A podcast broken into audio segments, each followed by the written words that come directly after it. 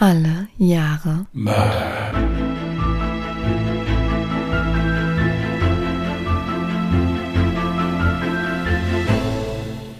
Herzlich willkommen zu Alle Jahre Mörder, der True Crime Podcast mit Christian, hallo. Und Jasmin. Hi. Ich merke im Hintergrund wieder meinen Katzenbrunnen, der plätschert. ist doch ganz idyllisch so. Ja, ich könnte gerade dabei einschlafen, muss ich ganz ehrlich sagen. Gut. Dann wird's heute eine etwas ruhigere Folge. ja, also ist ja nicht schlimm. Nein, also ihr seht uns hochmotiviert vor dem Mikrofon sitzen, wenn auch leider etwas übernächtigt. Alle beide. Man hört uns nicht, man sieht uns. Das wäre jetzt ein bisschen creepy, wenn uns gerade jemand sehen könnte. Man weiß es ja nicht. Ja, man weiß es ja nicht. Nein, habe ich jetzt, ihr seht euch gesagt. Ihr seht gesagt, ja. Nee, das, Ja. so war das nicht gemeint. Aber das unterstreicht nur noch mal das leicht übernächtigte, müde. Ja. Nichtsdestotrotz sind wir verdammt früh dran. Ja, heute ist Donnerstag Mhm. und wir nehmen auf. Letztes Mal haben wir auch Donnerstag aufgenommen. Ja, aber man kann das doch trotzdem positiv mal erwähnen, dass wir Ja. jetzt quasi nicht mehr zu halten sind. Quasi ist der Fall schon fertig, bevor wir ihn ausgelost haben. Ja, Genau. Nicht ganz. Ich persönlich überlegte mir kurzzeitig, die Begrüßung auf Schwedisch zu machen, wollte aber nicht zu abgehoben wirken, deswegen spreche ich Deutsch. Und das Problem ist, dass der Google Translator das Schwedisch auch nicht vorliest. Echt nicht? Ich weiß es nicht, zumindest habe ich es nicht gefunden. Außerdem bin ich jetzt froh, es wird, es, gibt jetzt kein Schwedisch mehr und überhaupt nie wieder. Aber normalerweise kannst du doch immer eine Fremdsprache vorlesen lassen bei Ich Google möchte keine. Fremdsprachen mehr. Es muss möglich sein, vernünftige Fälle in deutscher Sprache oder halt eben in Sprachen zu finden, die ich halbwegs spreche. Okay. Da wäre eigentlich nur noch Englisch. Aber das war's jetzt mit Schweden. Nie mehr Schweden. Ikea sowieso bei mir seit Jahren schon nicht mehr. Was? Warum? Nichts gegen Ikea. Ikea fördert bei mir so das, weil wenn ich da, da reingehe, kennst du das, wenn du zum Schluss bereit bist, alles zu kaufen, nur um da wieder rauszukommen? Nein, kenne ich nicht. Ich bin eine Frau. Ja, ich merke gerade, ich spreche hier mit dem Fall. Also, liebe Zuhörer und Zuhörerinnen, wenn ihr so etwas kennt, dann könnt ihr ja vielleicht mal die Kommentare dann schreiben unter hier den aktuellen Fall, dass ich mich da nicht so alleine fühle. Also meistens geht man so, so aus dem Ikea raus mit lauter Sachen, die man gar nicht vorhatte zu kaufen. Ich gehe immer mit ein bisschen Brass aus dem Ikea raus, aber gut, das ist ja bei jedem auch unterschiedlich. Brass. Was ist das? Das ist ein Zustand vollkommenen Genervtseins. Echt? Ich habe das Wort noch nie gehört. Brass? Ja? Ist das eine Bildungslücke? Nee, das ist ein Zustand vollkommenen Genervtseins. Ja, danke. Habe ich verstanden. Ja, gut. Bist du wieder mal so lehrerhaft heute und Ich glaube, das ist einer der Hauptgründe, die mich, die mich so unsympathisch macht. Ja, also bin ich wirklich der, der Meinung. Einer der zutiefst missverstandensten Podcaster ja auf der ganzen Plattform, ja. Ich quasi. Wenn die wüssten, dass ich ja eigentlich gar nichts zu sagen habe in, innerhalb dieses Formats. Ja, Was? also so Das stimmt doch gar nicht. Ni- Nichts, ja. Ich bin ja froh, dass ich überhaupt noch hier, also, ne? Nein, das stimmt nicht. Also natürlich, liebe ZuhörerInnen, nimmt nicht alles so für wahr, was wir von uns geben. Ihr merkt das schon, da steckt eine ganz große Portion Ironie, Sarkasmus dabei. Und wenn wir uns nicht verstehen würden, dann würden wir auch, glaube ich, den Podcast nicht zusammen machen. Bei mir ist es wenig Ironie, es sind mehr so versteckte Hilferufe, ja, aber, aber das kommt offenbar nicht an. Ich muss da so ein bisschen diskreter, also, ja. Gut, möchtest du jetzt so langsam mal den Podcast starten hier, also so deinen Fall erzählen, weil ich, wir essen zeitig. Ich wollte eigentlich noch die Frage klären, wie lange ein Mann ohne Atmen auskommen kann, aber gut, wir, das können wir ja für die nächste Folge uns aufheben vielleicht. Da möchte ich auch ganz gerne mal dazu sagen, weil ich hin und wieder mal von unseren ZuhörerInnen Kommentare bekomme, dass ich dich nicht atmen lasse. Da werde ich absolut missverstanden.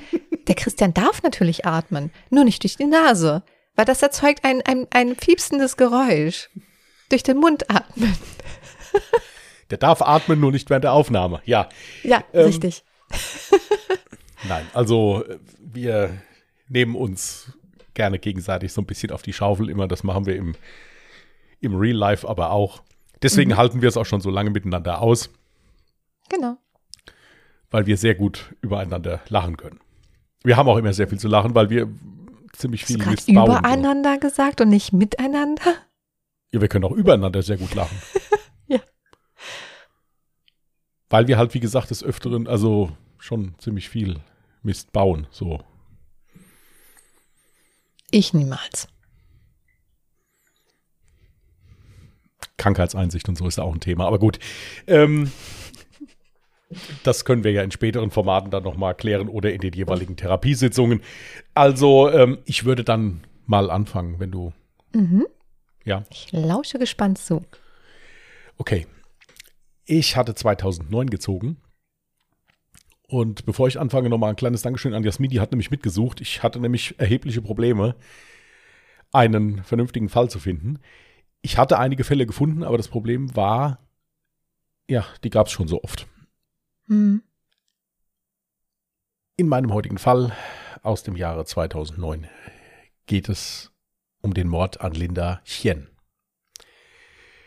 Einige Namen habe ich geändert. Es ist ein schöner und friedlicher Sommerabend im August 2009.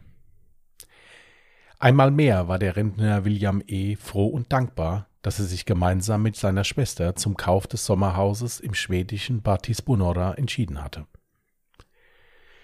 Hier, 30 Kilometer von der Stadt Falun entfernt, war alles ruhig und friedlich.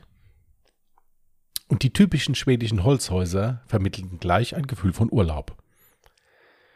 Und das obwohl William und seine Schwester dafür nur ein paar Kilometer gefahren waren. Doch der Abend sollte noch recht ereignisreich werden. Während William entspannt auf seiner Terrasse saß und seine Pfeife ansteckte, fiel ihm ein junger Mann auf. Dieser lief panisch und auch etwas schwankend auf seinen Vorgarten zu. Bei näherem Betrachten fiel William auf, dass der Mann mit freiem Oberkörper, ohne Schuhe und lediglich mit einer zerrissenen Jeans bekleidet war. Auch sein Gesicht kannte William irgendwoher. Aber so sehr er auch überlegte, es wollte ihm erst nicht so recht einfallen. Der junge Mann kam näher und William stand auf und ging in Richtung Gartenzaun. Rufen Sie die Polizei, schrie der Mann William an. Als William das hörte, schoss es ihm wie ein Blitz in seinen Kopf. Das war doch dieser Mats Alms. Der war doch letztens erst in allen Zeitungen und auch im TV. Seine Verlobte war doch plötzlich verschwunden. Zeitsprung. Es war im Jahre 1992, als sich die damals 15-jährige Linda Chen mit ihrem damals zwölfjährigen Bruder von ihrer chinesischen Heimat auf den Weg nach Schweden machte. Diese junge und wunderschöne Frau war von dem Gedanken getrieben, im Westen mehr Chancen auf ein gutes Leben zu haben. Und so setzte sie ihren Traum in die Tat um. Um natürlich in ihrem jungen Alter nicht auf sich allein gestellt zu sein, hatte sie für sich und ihren Bruder einen Platz in einer betreuten Wohngruppe organisiert. Diese Wohngruppe wurde geleitet von Aino Johansson, einer herzlichen und fürsorglichen Frau mittleren Alters. Sie war für alle Bewohnerinnen und Bewohner die Mutter der Nation. Und auch Linda nannte sie schnell ihre schwedische Mutter. Die ersten Jahre waren hart für Linda und ihren kleinen Bruder. Ein fremdes Land, weit weg von Familie und Freunden und dann noch die erhebliche Sprachbarriere. Aber mit Hilfe von Aino und ihren Mitbewohnern lernte Linda schnell die Sprache und fühlte sich nach einiger Zeit wie zu Hause. Bei Behördengängen ist Aino stets an ihrer Seite und hilft der jungen Frau, wo sie nur kann. Mit 21 Jahren schreibt Linda sich dann an einer Krankenpflegeschule ein.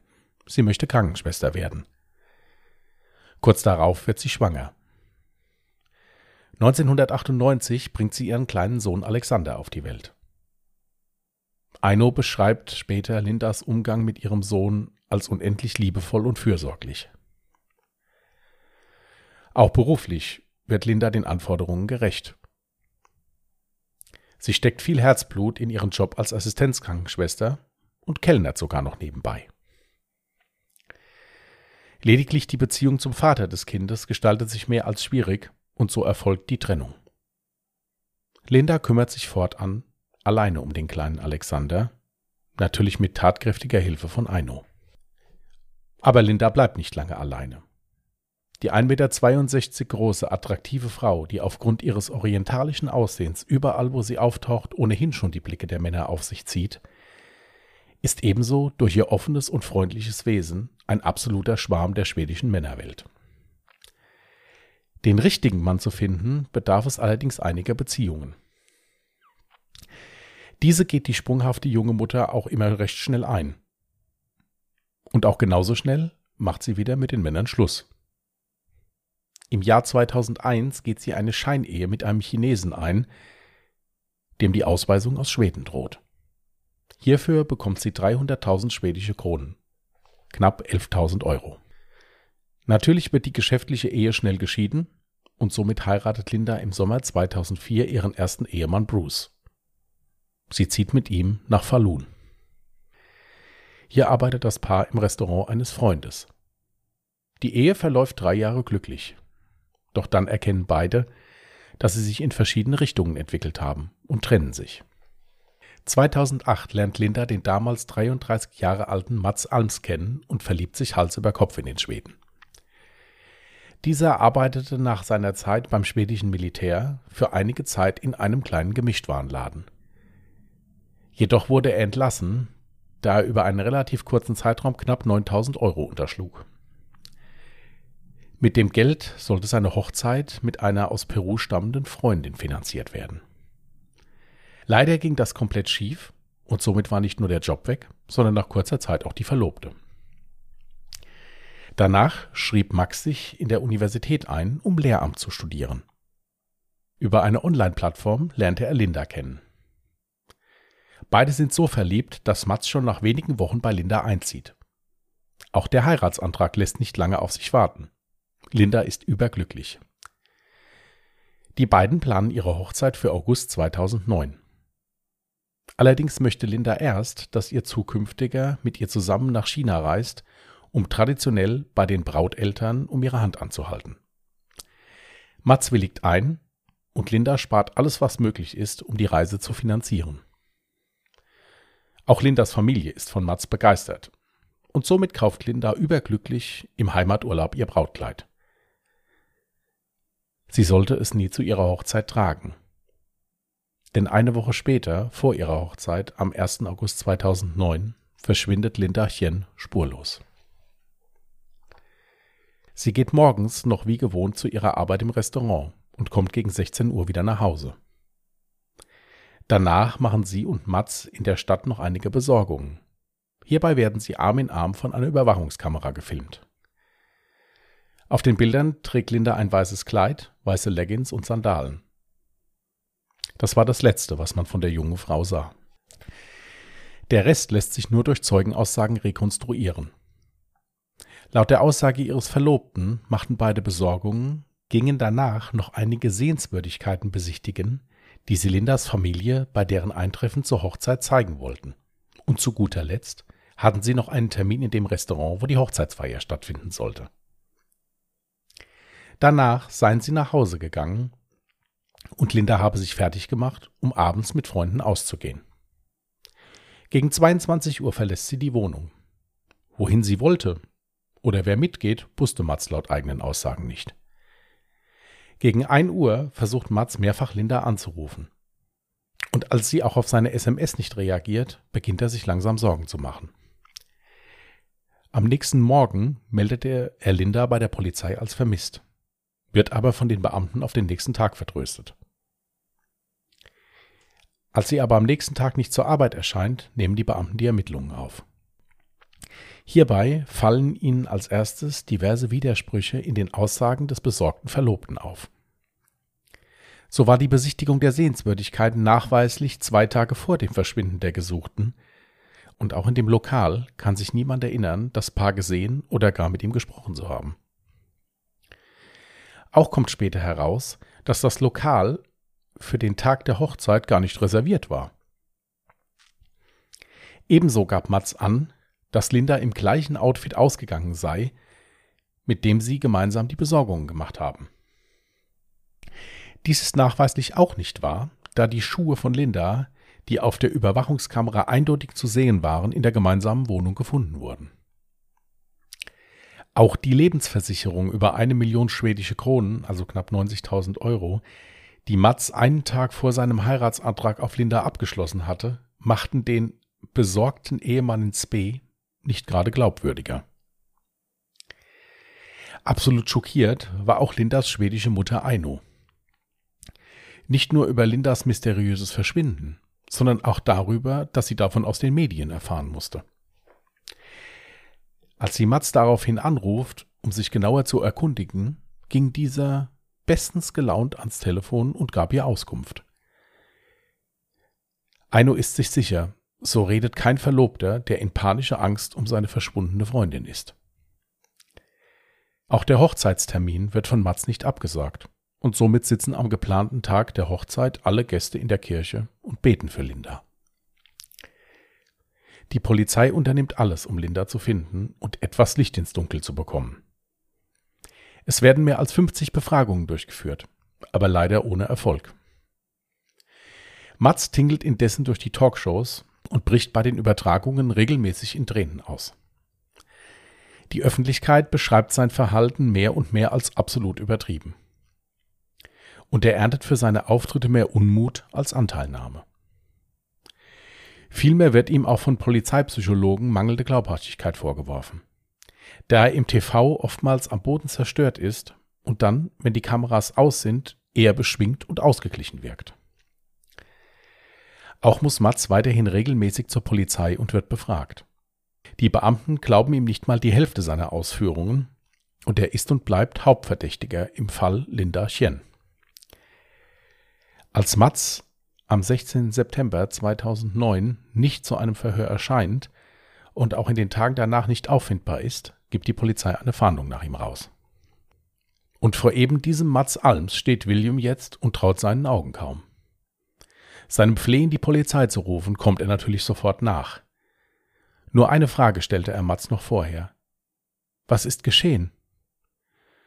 Mats erzählte mit verworrenen Worten, dass er eben im Wald wach geworden sei und dass es gebrannt hätte und seine Frau neben ihm lag. Ist sie noch am Leben? fragte William ihn. Nein, sie ist tot, antwortete Mats. Als die Polizei eintrifft, werden die Aussagen von Mats nicht klarer. Er erzählt von Insekten und ganz vielen Ästen und beteuert immer wieder, dass seine Frau draußen liegen würde. Die Beamten gehen auf Nummer sicher und beginnen das Waldstück zu durchkämmen. Wo sie suchen sollten, wussten sie, da Mats trotz aller Verworrenheit eine präzise Wegbeschreibung geben konnte. Nach kurzer Zeit finden die Ermittler die Leiche von Linda Chien. Ihre Leiche weist schon erste Verwesungsspuren auf und der Körper ist teilweise verbrannt. Der Zustand des Leichnams ist so schlecht, dass die spätere Obduktion keine Todesursache benennen kann.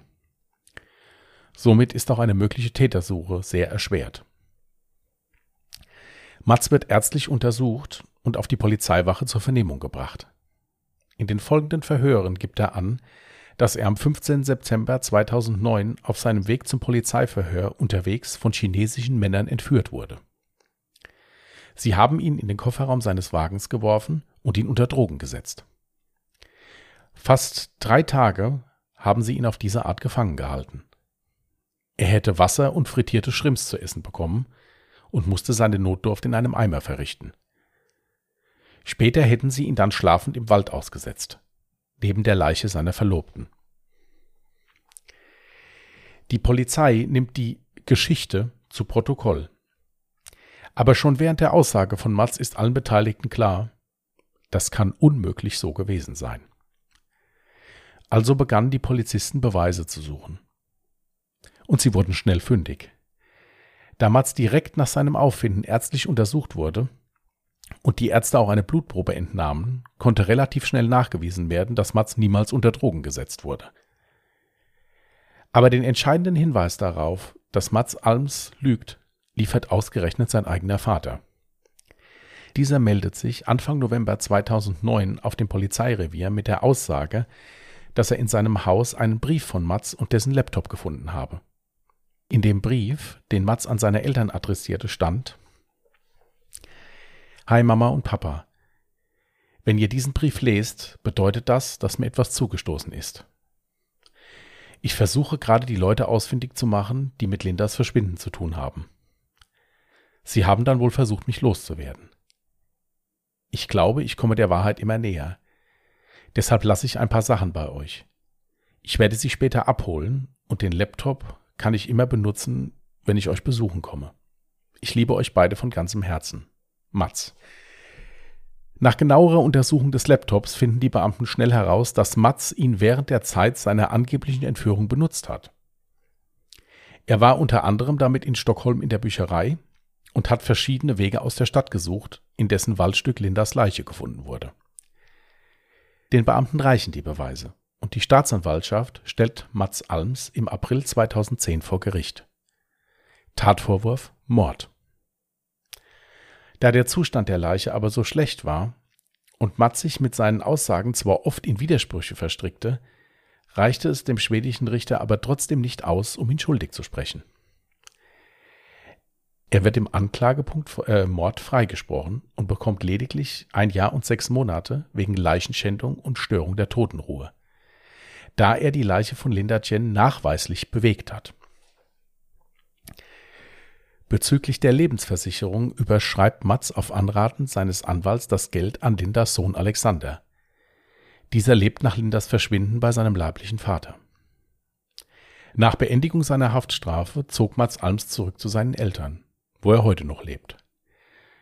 Der Fall Linda Tien konnte bis heute nicht aufgeklärt werden und führte zu massivsten Diskussionen in der Öffentlichkeit. Okay, auch ein krasser Fall. Habe ich das jetzt richtig verstanden, dass er während seiner angeblichen Entführung quasi die ganze Zeit den Laptop dabei hatte, sprich er wurde niemals entführt, aber hat dann kurz bevor er in diesem Waldstück aufgefunden wurde, den Laptop bei seinen Eltern abgeliefert, ohne dass seine Eltern was davon mitbekommen haben. So scheint es gewesen zu sein, weil der Vater diesen Laptop und den dazugehörigen Brief mehr zufällig gefunden hat und mhm. sich deswegen dann halt auch an die Polizei gewandt hat, mehr oder weniger schockiert. Also er hat das nicht bei seinen Eltern hinterlegt mit, mit der Aussage jetzt hier, hallo, wenn mir was passiert, hier liegen Sachen, die ihr dringend braucht, um gegebenenfalls damit an die Öffentlichkeit zu gehen. Er hat das mehr oder weniger zu Hause versteckt. Mhm. Zwar jetzt an einer Stelle, die auffindbar war, aber er hat Ach, es dahin. Moment, hat er bei seinen Eltern gelebt zu dem Zeitpunkt? Nein, er hat allein gelebt, aber er ist zu seinen Eltern nach Hause gefahren. Okay. Und hat es denen, ja, hat es da dann irgendwo hingelegt halt, hat aber nicht gesagt, dass er es hingelegt hat. Mm, okay. Und irgendwann ist der Vater dann drauf gestoßen, was ja dann auch eine Zeit gedauert hat. Mm. Hat es dann halt gesehen, hat sich das durchgelesen und ist dann halt damit zur Polizei und hat es denen übergeben. Mm. Weil er schon selbst ein bisschen an den Aussagen seines Sohnes gezweifelt hat, wohl. Hm. Aber ich finde es schon heftig, dass, ich meine, klar, im Prinzip war es ein Indizienprozess und es gab kaum Beweise, aber es gab ja schon ein paar Beweise. Von daher verstehe ich nicht, dass er jetzt tatsächlich nur für ein Jahr und sechs Monate verurteilt wurde. Ich glaube, da hatten wir schon zahlreiche andere Fälle, wo es auch komplett nur einen Indizienprozess gab und keine handfesten Beweise und trotzdem wurde da jemand dann lebenslänglich verurteilt. Das Gericht hat es damit begründet, dass der Zustand der Leiche so war, dass man halt ihm nicht mehr nachweisen konnte. Mhm. Und dann gilt ja halt im Zweifel für den Angeklagten, ich meine ja. Mord, eine, eine Verurteilung wegen Mord, das ist ja halt eben auch eine Aussage. Ja, also da ist ja schon auch ein entsprechendes Strafmaß dahinter. Und deswegen haben die halt dann davon absehen müssen. Also ich habe einen Zeitungsbericht gelesen, dass der Richter das mehr zähneknirschend gemacht hat halt. Aber er halt wusste, wenn er ihn jetzt des Mordes schuldig spricht, würde er bei einem Folgeverfahren, was auf jeden Fall auf ihn zukommen würde, hinten runterfallen. Weil es aus juristischer Sicht halt wirklich so war, sie konnten es ihm nicht nachweisen. Es war an der Leiche mhm. nichts zu, nichts zu sichern. Aber man konnte nachweisen, dass er die Leiche danach bewegt hat? Das konnte man nachweisen, Leider stand jetzt nicht in den Zeitungsartikeln oder in der Literatur, die ich gefunden habe, wie. Hm. Ob man das anhand von Fingerabdrücken nachweisen konnte oder aufgrund der Tatsache, dass halt Ich meine, wenn eine Leiche länger liegt, gibt es ja auch gerade jetzt, wenn es im, im Wald ist, auch bisschen so ein Abdruck wie auf dem Boden. Ob man das anhand von den Abdrücken sehen konnte, das, das ging leider aus keinem der Artikel hervor. Ja gut, aber das hätte ja dann rein theoretisch tatsächlich jemand Fremdes sein können, der die Leiche dort platziert hat. Und nicht er. Deswegen finde ich ja die Entscheidung so krass, dass das nachgewiesen werden konnte, aber der Mord selber nicht und dann dafür entschieden wurde, okay, ja, wegen Leichenschändung und Störung der Totenruhe eben nur ein Jahr, sechs Monate. Mich hat es auch gewundert, dass man nicht mehr nachweisen konnte, trotz dass die Leiche schon einige Zeit da gelegen hat und der Verwesungsprozess auch schon gestartet war.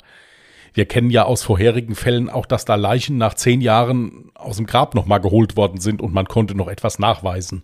Mm, ja. Deswegen hatte mich das jetzt ein bisschen verwundert. Ich musste es aber leider so hinnehmen, weil äh, es nicht mehr darüber gab. Ja, aber der Fall ist ja aus dem Jahre 2009. Das heißt, eigentlich wäre die Entwicklung schon so weit, dass man hätte was feststellen können, wenn es denn was gegeben hätte. Das ist auch das, was mich ein bisschen gestört hat. Wäre das jetzt 1970 passiert, hätte ich gesagt, okay, ja. gut, die haben keine Möglichkeit mehr. Genau. 2009 sollte man da eigentlich mehr Möglichkeiten haben. Mhm.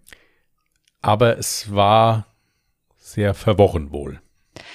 Habe ich das richtig im Kopf oder ist das Schmarrn? Ich habe irgendwie im Kopf, dass es so war, wenn du für einen Fall, also für diesen Mordfall jetzt zum Beispiel schon mal vor Gericht warst und es ein Urteil gegeben hat, dass du für exakt dieses Verbrechen quasi nicht mehr an, erneut angeklagt werden kannst. Ist das richtig? Aber was wäre, wenn jetzt im Nachhinein doch noch irgendwelche Beweise gefunden werden würden?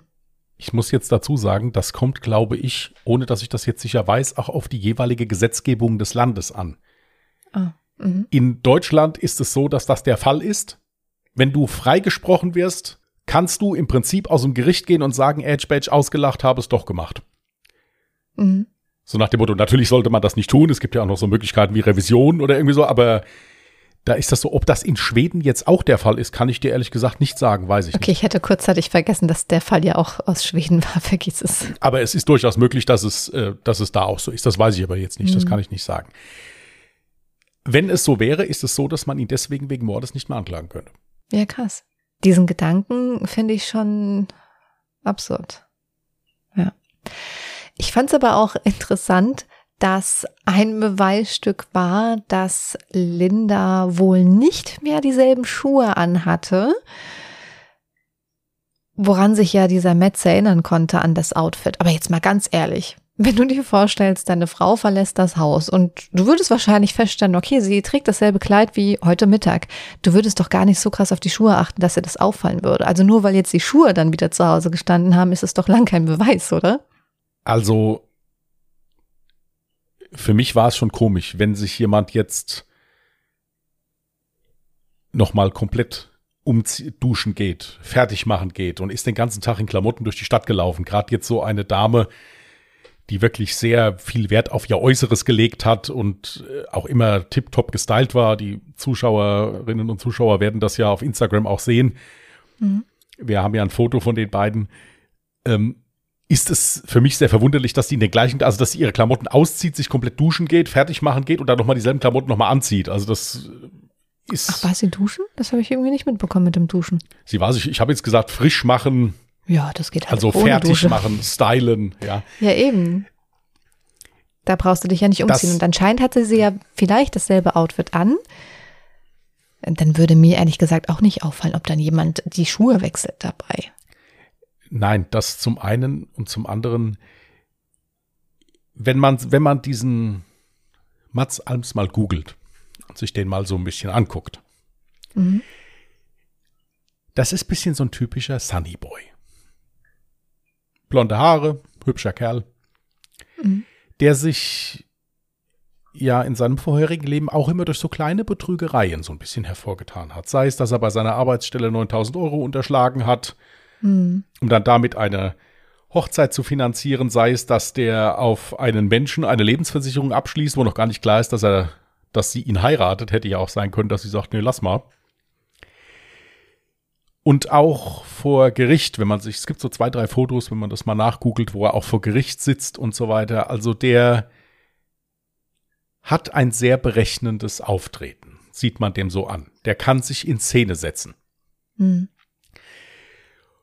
Und es war halt eben echt so, auch wenn man äh, sich die Aussagen von dieser Aino, also von dieser schwedischen Ersatzmama von der Mhm. Linda anhört, dass der also am Telefon so gewesen wäre, als wäre die halt mal kurz einkaufen. Ja, also Okay. jetzt nichts Dramatisches. Man muss halt auch dazu sagen, er hat ja dann auch angegeben äh, bei der Polizei noch, er wäre von Chinesen entführt worden, da wären mafiöse Strukturen Hm. in irgendeiner Form. Dann hatte ich mich mal kurz hingesetzt und hatte überlegt, gut, sie ist ja mal so eine Scheinehe eingegangen, nicht, dass da vielleicht irgendwelche Drückerkolonnen oder sowas da vielleicht involviert waren. Das habe ich aber dann auch relativ schnell wieder verworfen, weil das ist ja auch Jahre her gewesen. Ja. Und man ist sich ja einig gewesen. Deswegen habe ich das dann auch wieder verworfen. Also ich finde, der heftigste Beweis dafür, dass er der Täter sein könnte, ist der gefundene Laptop, den er ja während seiner angeblichen Entführung bei sich getragen hat. Das zum einen natürlich und zum anderen halt auch sein Verhalten. Also, dass der im Fernsehen da wirklich herzzerreißend jedes Mal fast zusammengeklappt ist und dann wirklich danach äh, mit den Leuten der Sendung, als die Kamera aus war, zu Scherzen aufgelegt war und im Prinzip bestens gelaunt war und dann den nächsten Auftritt geplant hat. Hm. Noch eine andere Sache hatte mich gewundert, auch schon bei einem Fall bei mir. Da wollte ich mich auch nochmal schlau machen. Habe ich bis heute vergessen, aber vielleicht weißt du da mehr. Thema Lebensversicherung. Eine Lebensversicherung auf jemanden abschließen. Muss man dazu nicht schon irgendwie verheiratet sein? Also kann ich mit jeder x-beliebigen Person sagen, okay, lass uns jetzt mal eine Lebensversicherung abschließen oder was? Da bin ich jetzt überfragt. Also, was man machen kann, wenn ich mich jetzt entscheide, für mich eine Lebensversicherung abzuschließen, Mhm. könnte ich dich als Begünstigter eintragen. Dafür Also müssen wir nicht verheiratet sein. Ich kann ohne jeden dass wir eintragen, miteinander den, verwandt, verheiratet, Nein, ich sonstiges werden. jeden eintragen, den ich möchte. Ah, okay. Das hatte mich bei meinem Fall auch schon interessiert, weil da war es auch so gewesen, dass die ja auch erst nur verlobt waren, genauso wie in dem Fall jetzt. Was ich jetzt allerdings schwierig finde, ich kann jetzt nicht für dich eine Lebensversicherung abschließen und sagen, ich bin der Begünstigte. Du müsstest es zumindest mal nee, das müsste unterschreiben. ich selber machen, ja, ja. ja, Mhm. sagen wir es so. Das kann ja auch sein, dass sie das gemacht hat. Die Linda ist in den Berichten, die ich gelesen habe, als so ein bisschen als Freigeist rübergekommen. Sie hat ja auch gerne die Beziehungen schnell beendet und dann wieder eine neue. Also sie war, was das angeht, schon ein recht lockerer Mensch. Sie ist auch größtenteils nie im Bösen mit ihren Ex-Partnern auseinandergegangen. Irgendwann hat das halt nicht mehr gepasst und dann hat man sich halt was Neues gesucht. Mhm. Und sie hat es halt recht einfach gehabt, weil sie, ja, es stand auch in mehreren Zeitungsartikeln drin, aufgrund ihres orientalischen Aussehens hat sie es in Schweden recht einfach gehabt. Sie war auch für, stand in einem Zeitungsartikel auch drin, für schwedische Verhältnisse sehr klein Mhm. mit 1,62. Also sie war schon so ein Hingucker, wenn sie irgendwo hingegangen ist. Aber 1,62 ist jetzt nicht so hyperklein. Als ich das jetzt gesagt habe, wusste ich genau, dass du das jetzt anbringen Nee, ist wirst. es jetzt tatsächlich so. Also 1,62 ist nicht klein, weil der Durchschnitt der deutschen Frau lag, glaube ich, letztes Jahr oder sowas bei 1,65. Wir sind ja in Schweden. Ja, Die sind gut. Ach so, größer sind die schwedischen Frauen alle, also ich weiß ja nicht, wie der Durchschnitt der schwedischen Frau. Ich kann versuchen, das für die nächste Folge rauszukriegen. Wir können das doch zeitgleich googeln. 1,72. Ich meine, ich hätte irgendwas mit 1,72 gelesen in diesem Bericht. Ich habe das jetzt nicht übernommen, vielleicht hätte ich das machen sollen. 1,66. 1,66. Mhm. Ich meine, in diesem Bericht, Zeitungsbericht hätte 1,72 gestanden. Das ist auch jetzt nicht der Grund gewesen. Also auf, auf diese drei Zentimeter Körpergröße ist es jetzt nicht angekommen. Deswegen würde ich halt nicht sagen, aufgrund ihrer kleinen Größe oder so, weil 1,66 Durchschnitt, 1,62 ist jetzt nicht so heftiger Unterschied. Nein, nein, ich habe da einen Zeitungsbericht zitiert. Okay. Ich selbst sehe das nicht so. Ich denke nicht, dass es an der Körpergröße gelegen hat. Mehr an ihrem Wesen so. Und dieser Matz wird in den Zeitungsberichten, wenn man das so liest und sich das so ein bisschen auf sich wirken lässt, ja, so ein bisschen als manipulativ beschrieben. Hm. Das wäre auch so, wenn man den Zeitungsberichten glaubt, auch so der Kandidat gewesen für eine reiche Mit-50erin oder äh, mit 60erin, die halt gerne noch so jemanden hätte, ein bisschen zum Vorzeigen und Hm. den dann so finanziert. So wird er dargestellt. Ich kann Mhm. jetzt nicht sagen, ob es so ist, aber wenn man sich diese Zeitungsartikel auf Schwedisch mal übersetzt, kommt er so rüber. Und auch so sein Auftreten und die Art und Weise, dieser Blick. Ich gehe immer bei Menschen unheimlich viel nach dem Blick, mhm. weiß aber auch, dass Pressefotografen es auch verstehen, wenn ich ein Bild von jemandem zeichnen möchte, genau so einen Blick dann fotografisch einzufangen und den dann zu präsentieren. Ja. Muss man auch immer vorsichtig sein. Aber es passte so zusammen. Also das, was er alles so ausgesagt hat, da hat ein Großteil nicht von gestimmt. Das konnte ihm ja auch nachgewiesen werden. Mhm. Was ihm allerdings nicht nachgewiesen werden konnte, ist halt, dass er es wirklich war. Das konnten sie nicht nachweisen. Die konnten ja laut den Berichten, die ich gelesen habe, noch nicht mal nachweisen, woran diese Frau überhaupt gestorben ist. Ja. Sie konnten sicher sagen, dass sie nicht erschossen worden ist, ja. Mhm. Aber ob sie jetzt erwürgt worden ist oder sonst irgendwas, konnte nicht mehr nachvollzogen werden. Und das war halt was, was mich gewundert hat. Eine Frage jetzt, wo du medizinisch gerade gesagt hast, ist mir noch eingefallen. Du bist ja vom Fach. Gibt es wirklich keinerlei K.O.-Tropfen in der Art, die man nicht nachweisen kann? Es gibt doch tatsächlich K.O.-Tropfen, die man schon ein paar Stunden nach dem Verabreichen gar nicht mehr im Blut nachweisen kann. Oder bin ich jetzt falsch informiert? Es gibt sicherlich Medikamente, die man relativ schnell nicht mehr nachweisen kann. Er hat aber wohl gesagt, er wäre gespritzt worden mit ah, irgendetwas. Mh. Und selbst wenn ich jetzt ein Medikament nicht mehr nachweisen kann, kann ich nachweisen, wenn dir einer was in die Vene gespritzt hat. Okay, ja gut, das ist was anderes. Mhm.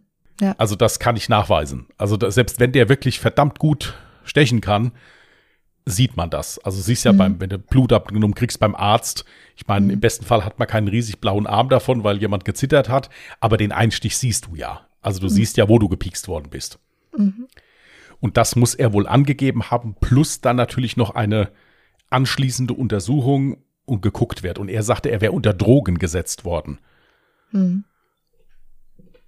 Da ist nichts gefunden worden. Also der ist komplett körperlich untersucht worden, schon aufgrund seines desolaten seelischen Zustandes. Mhm. Und da ist, wie gesagt, nichts gefunden worden. Okay. Gut. Auf jeden Fall ein sehr interessanter Fall mal wieder. Ja.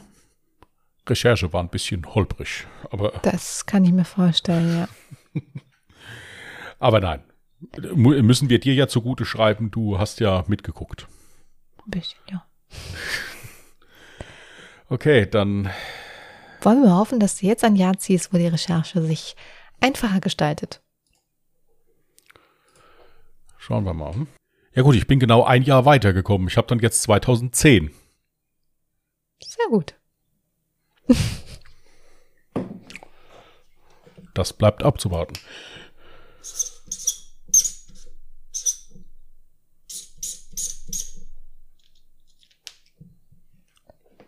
Sehr schön. Uns interessiert natürlich auch noch eure Meinung, liebe ZuhörerInnen. Die könnt ihr uns natürlich gerne unter dem jeweiligen Instagram- oder Twitter-Post packen. Und zwar wird es ein Post auf Instagram unter alle Jahre Mörder mit OE geschrieben geben und auf Twitter findet ihr uns unter alle Jahre Morde. Gerne könnt ihr uns auch euer Feedback per E-Mail da lassen an contact allejahremörder.de, auch mit OE geschrieben. Ich habe mich angemalt. Oh no, zeig mal. Das ist ein Punkt. Angemalt. ja. Was? Er den geht nie wieder weg. Nie wieder. Nie wieder. Ja, dieser Podcast nimmt tiefgrabende Einschnitte in das Privatleben vor. Gut, ihr Lieben. Mit diesem hochdramatischen Fakt ja. wünschen wir euch einen ruhigen Wochenstart. Passt gut auf euch auf. Wir hören uns nächsten Sonntag. Mhm. In diesem Sinne, alles Gute und tschüss. Macht's gut. Bye.